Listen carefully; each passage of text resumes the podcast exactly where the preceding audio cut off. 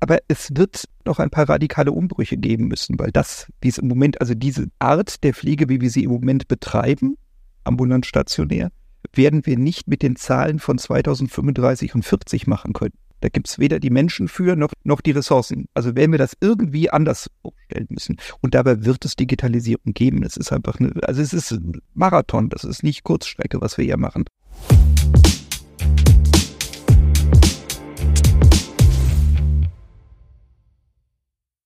Herzlich willkommen bei Pflege Digital, dem Digital-Podcast für die Pflegebranche. Ich habe heute Olaf Seelbach zu Gast und normalerweise würde ich an dieser Stelle jetzt etwas zu seiner Funktion und zu dem Unternehmen, in dem er arbeitet, äh, schon mal sagen.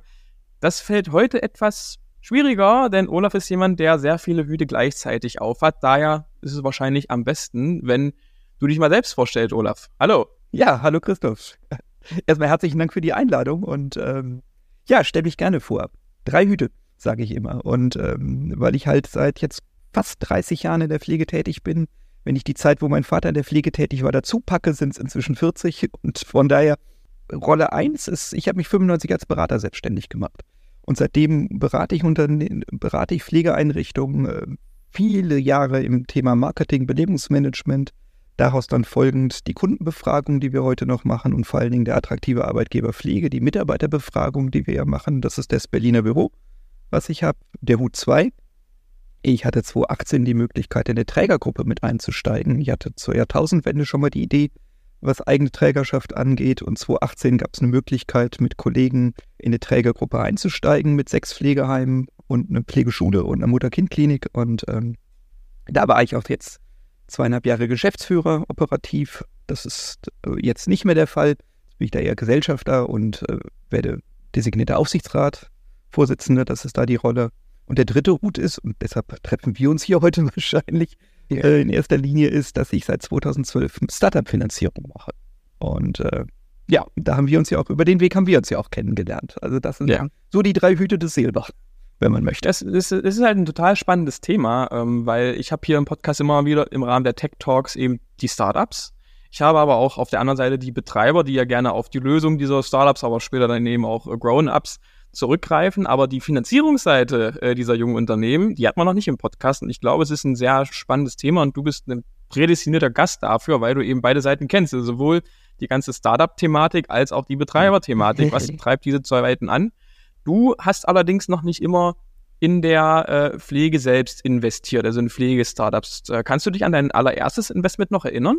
Jo, das kann ich ganz gut. Ähm, das war eine Online-Bibliothek für Recherche, also die sich in erster Linie an Studenten richten sollte, die dort ihre Recherche halt statt in die, statt in die Bibliothek zu gehen, sondern eben Bücher online lesen, EPUBs und dort auch recherchieren und dokumentieren etc. Klang total spannend und ähm, ein guter Freund hat mich daran gebracht. Also wie oft so Zufälle sind.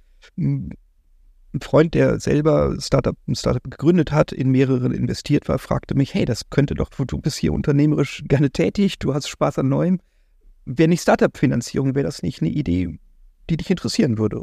Dann bin ich neugierig geworden, wie ich immer bin und äh, ja, bin so 2012 zu meinem ersten Investment gekommen. Was macht das Investment heute? Pleite. nicht. ja, ich glaube, damit muss man als Startup-Investor aber auch umgehen können mit diesem Schmerz, oder? Äh, um das vorwegzunehmen, Startup Invest sollte man nicht mit Geld tun, was man für irgendetwas braucht. Startup Invest ist Hochrisikokapital. Ähm, das Geld und man muss ertragen, dass es weg ist. Es ist auch nicht so, man kriegt weniger wieder, man ist einfach weg. Ähm, ein Unternehmen geht, macht Konkurs, äh, ja, es, es ist weg. Also sprich, es muss sich irgendwo ausgleichen und nicht, logischerweise nicht jedes. Wir, wir lesen immer von den tollen Startups und wir lesen von den, äh, von den Einhörnern und wir lesen und die kennen wir komischerweise auch alle. Aber es gibt eben tausende andere, die wir nicht kennen und das hat seinen Grund, weil es denen mich meistens nicht geschafft haben und ähm, als Investor muss man das aushalten oder sollte man aushalten. Ja, also auf äh, Startup-Seite kann ich das nur bestätigen. Also ich meine, gut, wir haben jetzt keine Investoren im Hintergrund, aber trotzdem, äh, viele Tage fühlen sich irgendwie immer über so wie Leben- und Todentscheidungen an. Also das ist einfach noch so ein, so ein fragiles Konstrukt, so ein, so ein junges Unternehmen. Äh, da kann eine falsche Entscheidung direkt den, den, den, das ausbedeuten. Und das ist natürlich dann aus Investorensicht auch schade, weil man hat tatsächlich viel Zeit und Geld rein investiert. Ja, ähm, auf der anderen Seite hattest du ja aber auch branchenfremd dann äh, erste Erfolge, wie ich auf der Website gesehen habe, ne? Ja, also äh, durchaus einige Misserfolge auch. Es gibt auch den, die berühmte, wenn man etwas sucht, findet man auf die Fuck-Up-Seite wo sie beschrieben sind. Ähm, ja, also ganz nein, sympathisch übrigens an der Stelle. Also wer mal, wer da mal einen Einblick haben möchte, also Olaf hat auf seiner Seite vom Büro Seebach auch äh, eine sogenannte Fuck-Up-Seite. Da steht dann eben auch mal ganz transparent drauf, äh, wo er rein investiert hat und was dann eben nicht geklappt hat. Das machen nicht so viele Investoren. Die schmücken sich dann lieber eben mit den, mit den Erfolgen. Ja. Ja, ich habe eine, ich habe halt sehr viel Glück gehabt, muss man ganz klar sagen. Ich habe einen Invest, wo ich null mit gerechnet habe, dass das so ist, wo dann ein im Investment-Sprechfaktor 17 rauskam. Sprich, äh, man hat das 17-fache von dem bekommen, was man reingesteckt hat. Und das hat dann vieles, ich sag mal, vieles kompensiert. Das ist das, warum man das auch macht. Aber äh, das ist halt nicht das, was man planen kann, dass man so einen Faktor bekommt. Und äh, aber da eben auch mal Glück gehabt war, aber auch fachfremd. Und aber seitdem erstens schaffte das dann auch Möglichkeiten, überhaupt wieder zu investieren, weil natürlich sind Budgets begrenzt oder müssen begrenzt sein. Das, ähm, denn es gibt immer wieder Ideen, die man machen könnte und äh, ist immer wieder was Spannendes. Man muss das ja in einem Rahmen tun, der irgendwie sinnvoll ist. Also muss, ist das begrenzt. Und durch diesen Exit gab es eben die Möglichkeit, auch wieder zu investieren. Und dann habe ich mir gesagt, ich verstehe, nach 30 Jahren verstehe ich wahrscheinlich ein bisschen was von Pflege. Und ähm, mhm. das alte Aber Schuster bleibt bei deinen Leisten. Aber wie, wie, wie war das denn damals? Also hast du dann bewusst von dir aus gesagt, hm, naja, jetzt habe ich mir ähm, zwar an einigen Sachen außerhalb der Pflege auch gutes Geld verdient, an anderen habe ich mir die Finger verbrannt. Äh, ab sofort setze ich nur noch auf äh, Pflege-Startups oder war das eher so ein fließender Übergang? Das war ein fließender Übergang.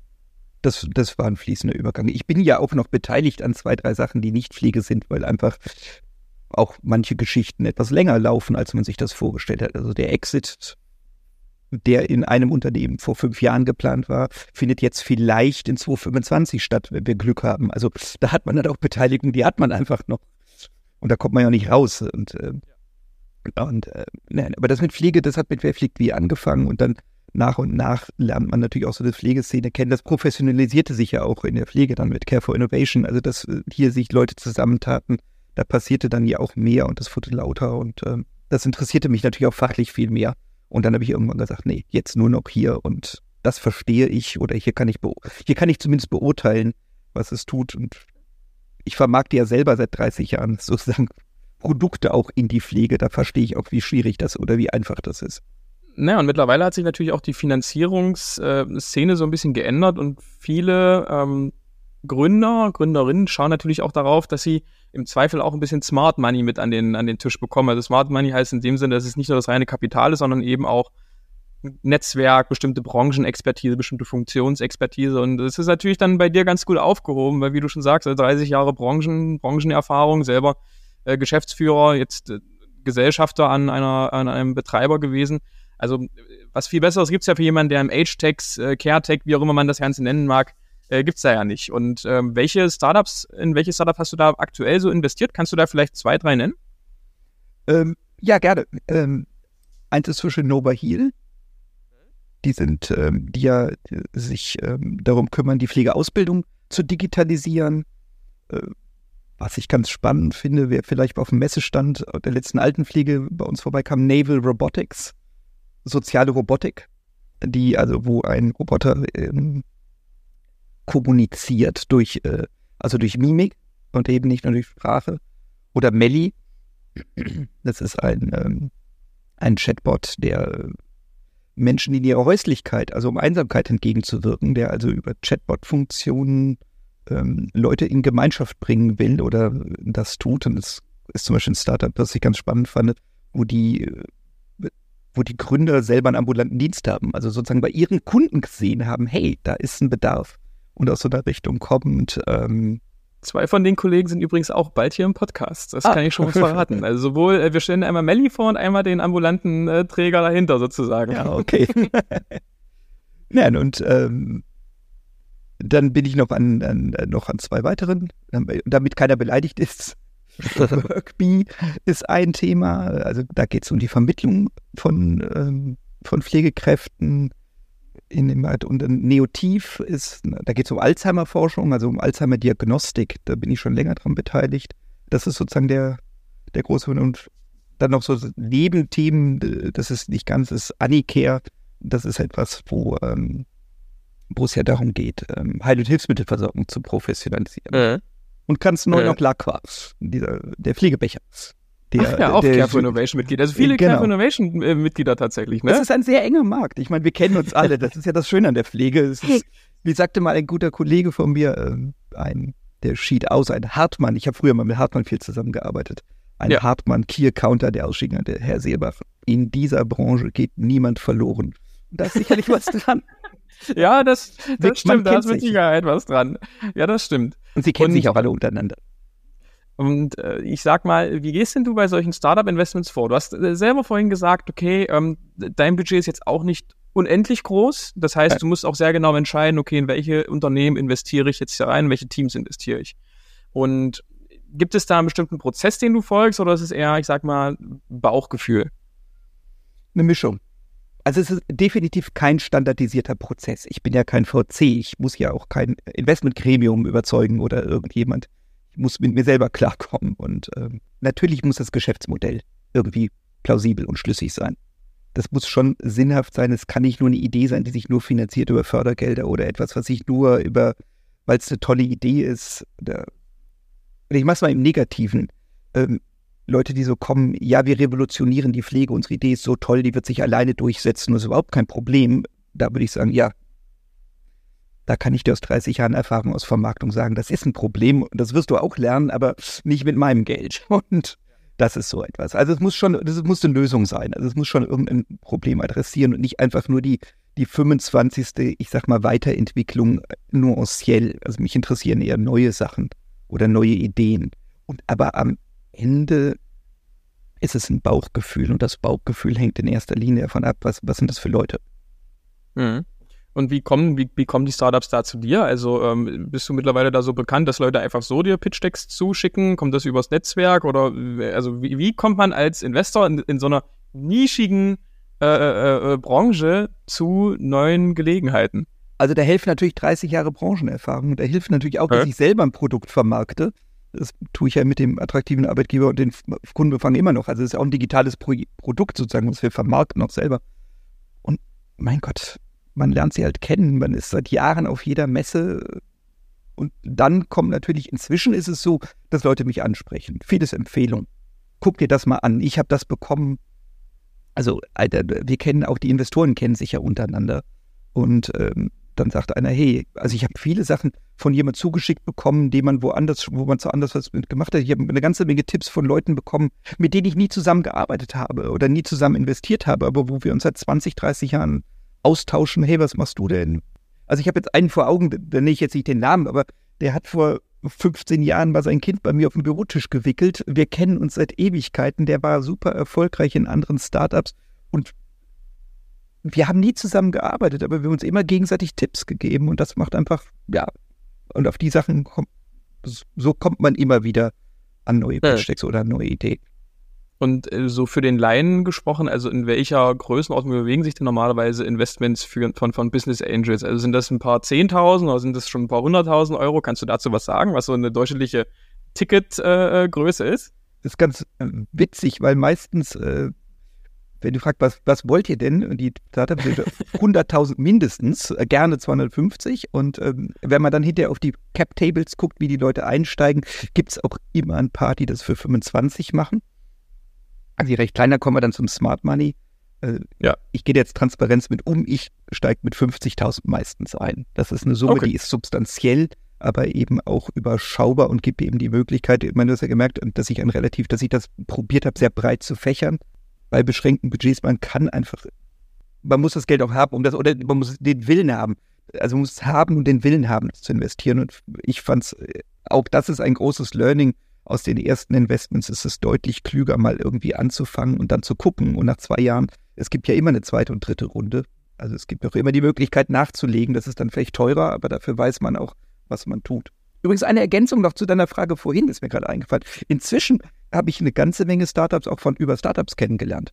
Ach so, also, also hier Empfehlung quasi von anderen Gründern. Genau, also hier, äh, aber also letztens hier rief der Turan von von Oberhiel an und meinte, du, ich bin mit einem Kumpel essen, willst du nicht dazukommen? Den solltest du mal kennenlernen. Also das ist so, also auch so eine, auch, auch das ist inzwischen etwas, wo man, äh, wie man durchaus an neue Ideen kommt, weil, ja, weil ja. ihr euch, ihr, ihr, kennt euch ja auch alle untereinander. Also ihr jetzt ja, man, als, man, man ihr jetzt als Gründer, ne? also ich spreche dich jetzt als Gründer von an. Ihr kennt ja, euch ja, genau. auch alle untereinander und da tauscht man sich halt aus und ähm, über den Weg halt. Ja, und normalerweise hast du gesagt, ähm, so ein deutliches Ticket bei dir sind in der Regel 50.000 Euro. Ähm, viele Startups, auch wenn sie gerade am Anfang stehen, brauchen ja ab, also ein bisschen mehr, sage ich mal. Also da sind dann eben schon, wie du schon sagtest, manchmal 100.000, manchmal 200.000, je nachdem, wie aufwendig die Entwicklungen eben auch der, die erste Vermarktung sein wird. Du hast jetzt dieses Jahr, ging gerade durch die Presse, äh, den Care Venture Circle gegründet. Und in diesem Zuge habt ihr sozusagen eigentlich eure Aktivitäten als Business Angel, da sind ja neben dir noch ganz andere Personen mit dabei. Einige davon waren auch schon hier im Podcast, wie der Stefan Ahren zum Beispiel.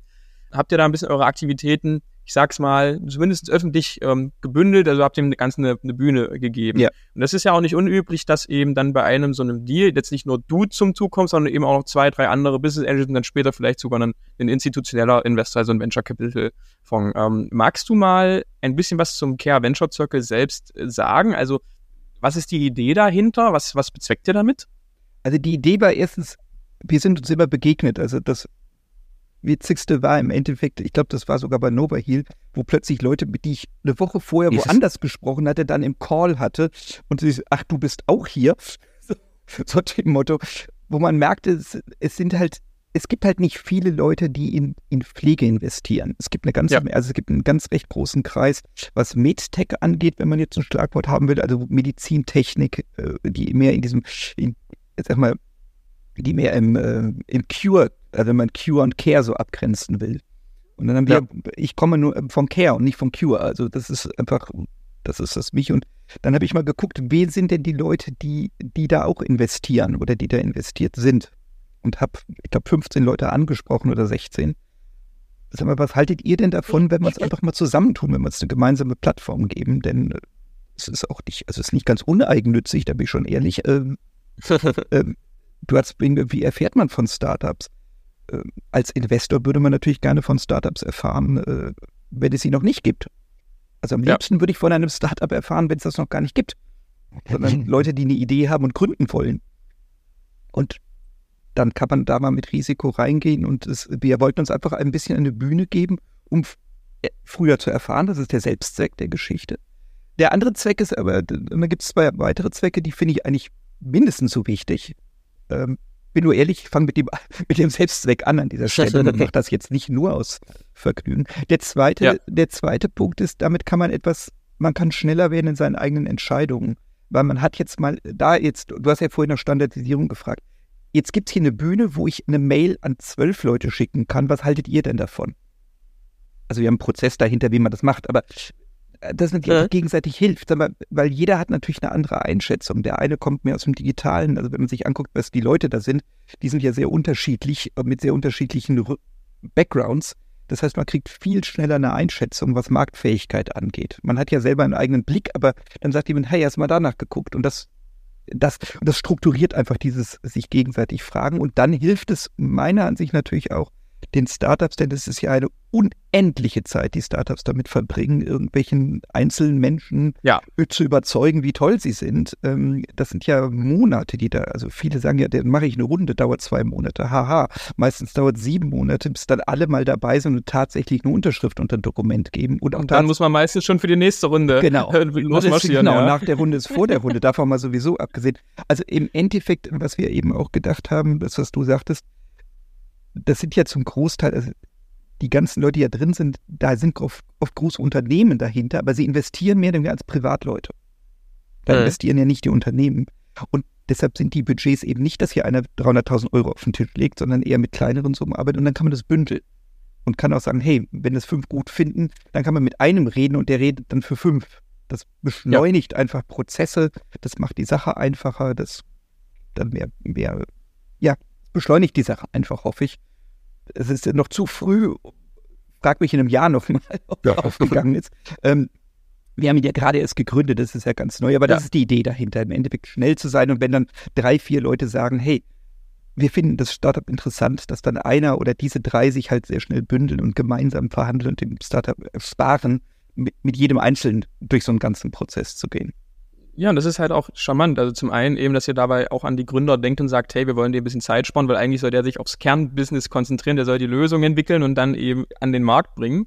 Äh, der soll eigentlich sich nicht nur damit beschäftigen, jetzt die nächste Finanzierungsrunde abzuschließen. Und zum Zweiten, dass ihr eben alle mehr oder weniger einen Background in dieser Branche habt und auch einen Fokus in dieser Branche habt. Weil was ich damals ähm, kennengelernt habe von Investoren, also wir haben auch, also wie gesagt, Stand heute sind wir ohne, ohne jegliches äh, äh, Investorengeld sozusagen ausgestattet. Aber wir haben trotzdem natürlich mit ein paar Leuten gesprochen. Und das waren in dem Fall vor allem klassische Venture Capital Fonds, also keine Business Angels.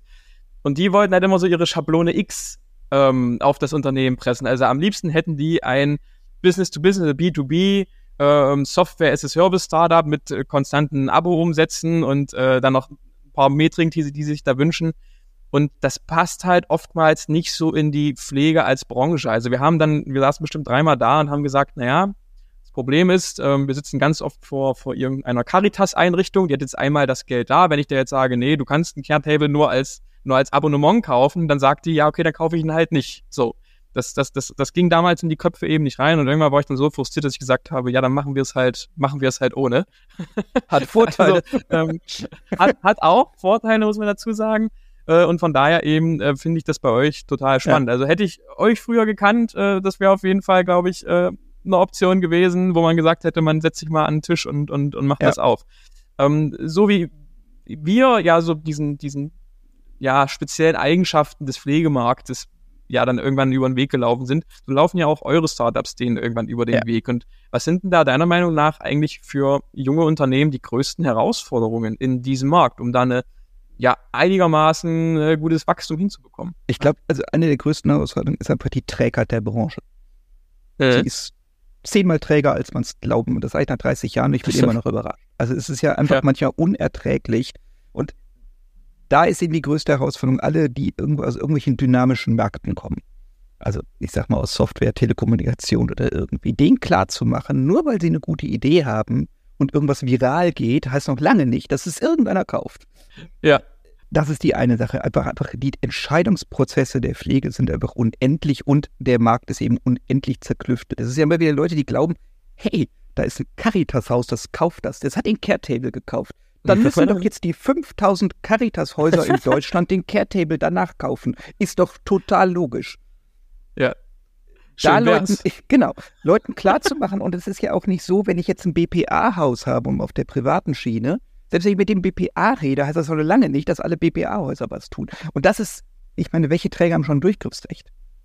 Ja. Und nur weil jemand glaubt, der hätte irgendjemand bei Corion kennengelernt oder bei Aloheim oder beim, bei Pro Seniore, also mal die drei, um mal die Großen zu nennen, ich hoffe, ich vergesse hier keinen, ja. aber äh, nur weil das ein Haus macht, heißt ja auch noch nicht lange, dass die ganze Branche das tut. Und das ist, glaube ich, also das ist die, also die größte Herausforderung sind diese unendliche Zerklüftung des Marktes, die eben nicht eine einzelne relativ, also die, die Skalierbarkeit unglaublich schwierig macht.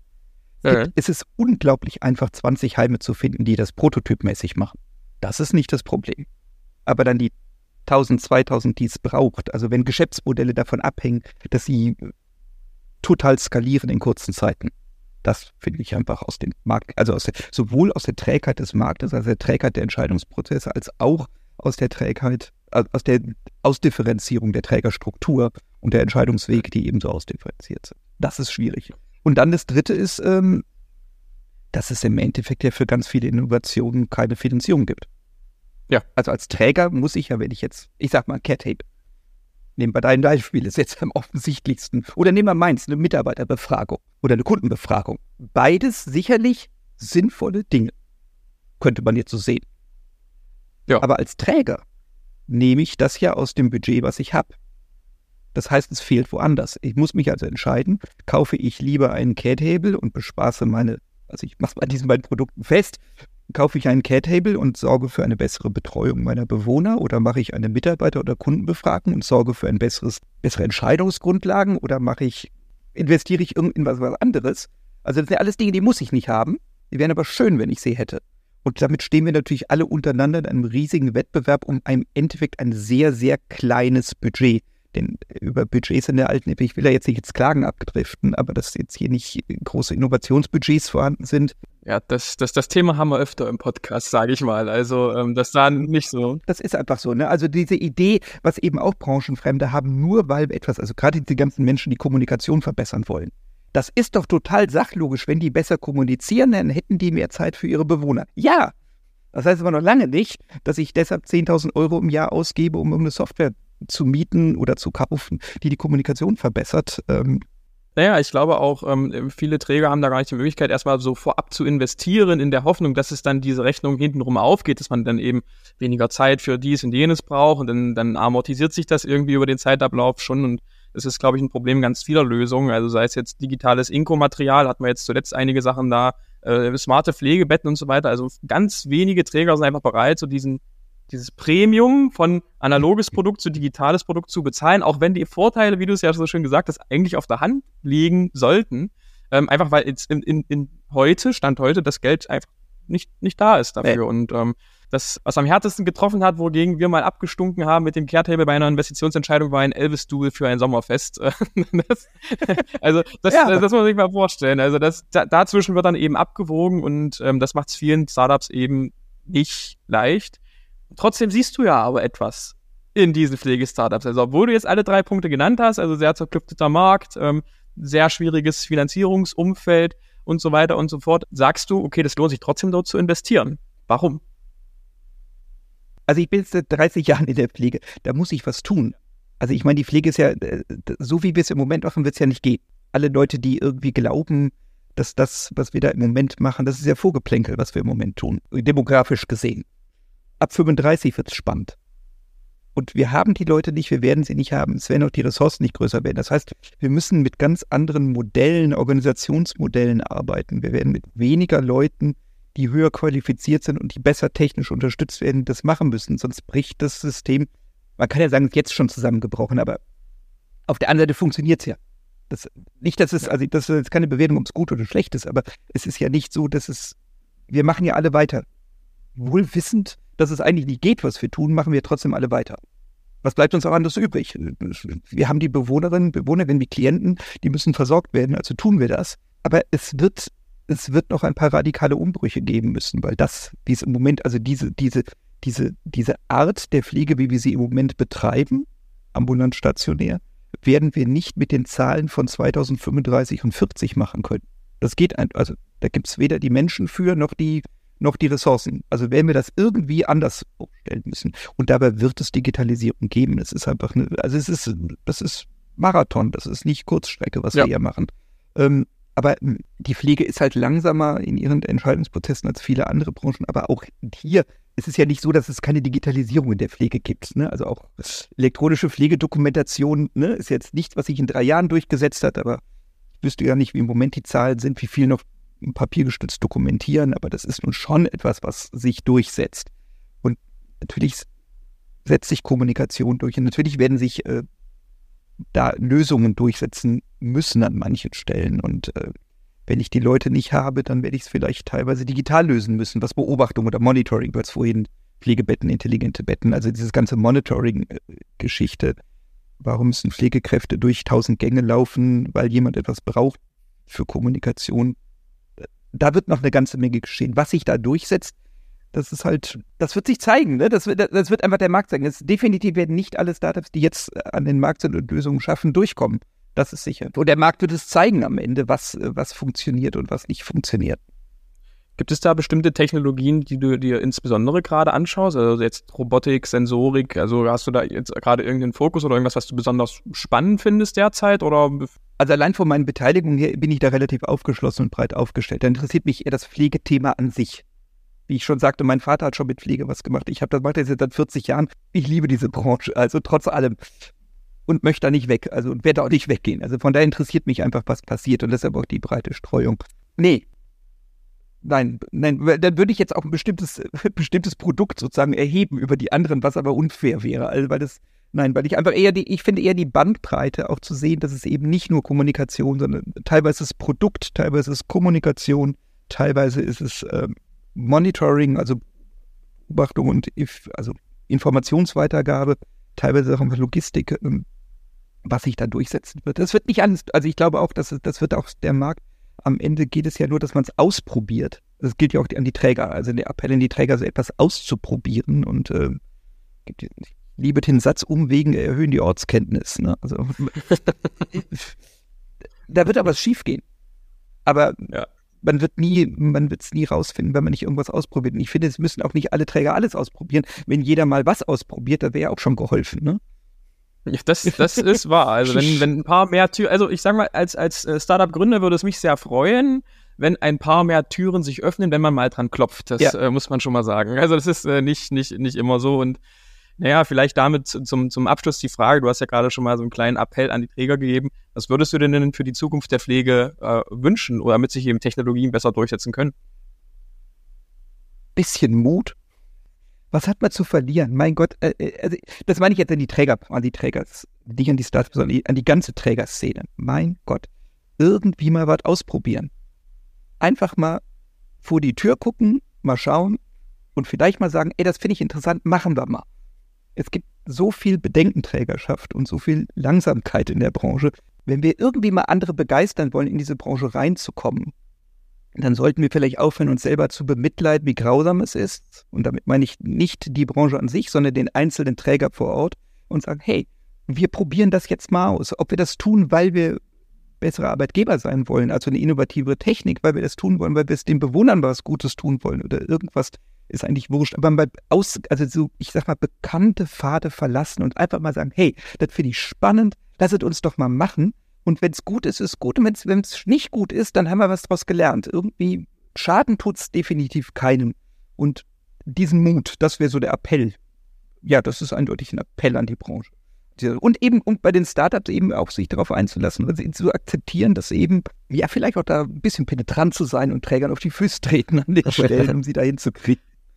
Ja, man muss einfach viele Türklinken putzen. Ich glaube, man sollte sich als Gründer jetzt einfach davon verabschieden, dass man sagt, okay, ähm, das ist eben kein, kein äh, Essenslieferdienst oder das ist kein, kein, kein äh, neues SAP oder ähnliches, was man hier wahrscheinlich aufbauen wird, sondern das wird wesentlich länger dauern. Also deine, deine ähm, Metapher mit dem äh, Marathon fand ich da eben auch sehr passend. Also wenn man etwas in der Pflege startet als Unternehmer, als Unternehmerin, dann sollte man sich dessen bewusst sein, dass das also Minimum fünf bis zehn Jahre dauern wird, ehe da äh, aus der zarten Pflanze irgendwas gewachsen ist. Also das äh, fünf Jahre würde ich beinahe schon sagen, ist so das, das untere Minimum, echt. Wahrscheinlich. Dafür ist es dann ein sehr treuer Markt.